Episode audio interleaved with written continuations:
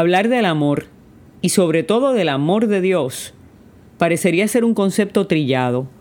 En este siglo el amor parecería ser algo bastante cuestionable. Hoy te dicen que te aman y mañana te divorcian, te pegan, te mienten o te traicionan. ¿Qué tipo de amor es ese? Con el amor de Dios puede pasar lo mismo. ¿Cómo es posible que me hablen de tanto amor y después me digan que Dios tiene preparado un fuego eterno para condenar a los desobedientes quemándose por la eternidad?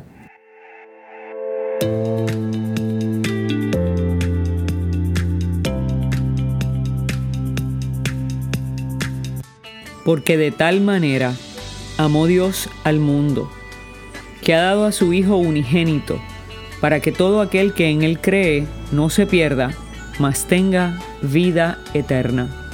Porque no envió Dios a su Hijo al mundo para condenar al mundo, sino para que el mundo sea salvo por él. El que en él cree no es condenado, pero el que no cree ya ha sido condenado, porque no ha creído en el nombre del unigénito Hijo de Dios.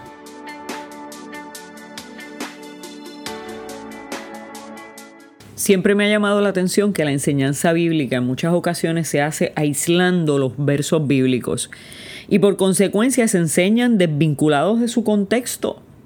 Ese es el caso de este texto. Estamos acostumbrados a recitar Juan 3:16, porque de tal manera amó Dios al mundo que ha dado a su Hijo unigénito para que todo aquel que en él cree no se pierda, mas tenga vida eterna. Pero Juan 3:16 no puede separarse de Juan 3:17 porque no envió Dios a su Hijo al mundo para condenar al mundo, sino para que el mundo sea salvo por él. La presencia de Jesús en nuestra vida no es para condenar, es para salvar. El carácter de Dios, el propósito y finalidad de todo lo que Dios hace es nuestra salvación es nuestro bienestar. Me decía un joven esta semana, Hacho, pastora, déjame mejor enfermo, porque dice la Biblia que Jesús vino para los enfermos.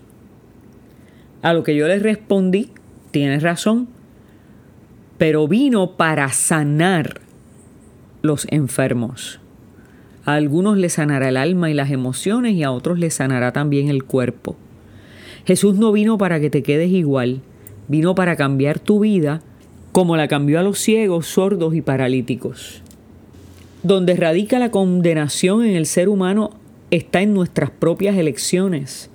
Y la consecuencia de esas decisiones es nuestra condenación. Seguir a Jesús es nuestra decisión a favor del amor. Seguir a Jesús es una respuesta al amor a un amor que no te va a traicionar, que no te va a pegar, que no te va a mentir, que no te va a condenar.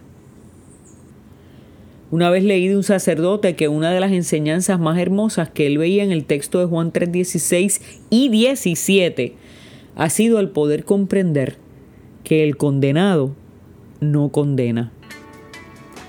Precisamente por la condición de Jesús de haber pasado por un juicio, solo, sin abogados, sin defensores, ni siquiera el Padre.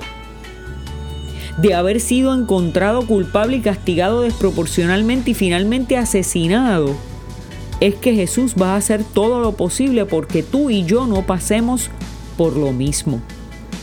Eso es el amor de Dios. Cuando nosotros imitamos ese amor entregado, fiel y restaurador de Dios, Estamos construyendo reino de Dios en esta tierra y estamos enseñando a las personas a acercarse a Dios con confianza. Su amor no falla, aun cuando yo te falle. Acércate con confianza y sin temor a Dios, porque su amor no falla.